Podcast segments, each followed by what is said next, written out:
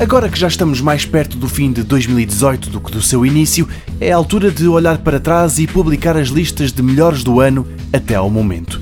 Uma das mais interessantes e completas é a do site GameSpot. A lista começa com The Red Strings Club, uma aventura gráfica para PC, Sex Iconoclasts, também para a PS4, e The Impatient, que é o primeiro título a merecer destaque no campo da realidade virtual.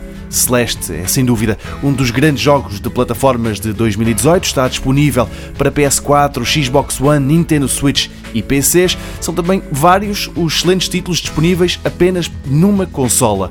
Um dado importantíssimo na altura em que se está para comprar um destes equipamentos, assim quem quiser muito jogar Shadow of the Colossus, God of War ou Yakuza 6 da Song of Life, tem de comprar uma PS4.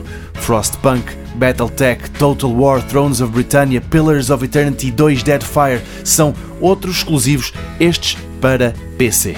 Por enquanto, a estratégia de Into the Breach está apenas julgável nos computadores, ao passo que Kirby Star Allies é o primeiro título que é apenas compatível com a Switch.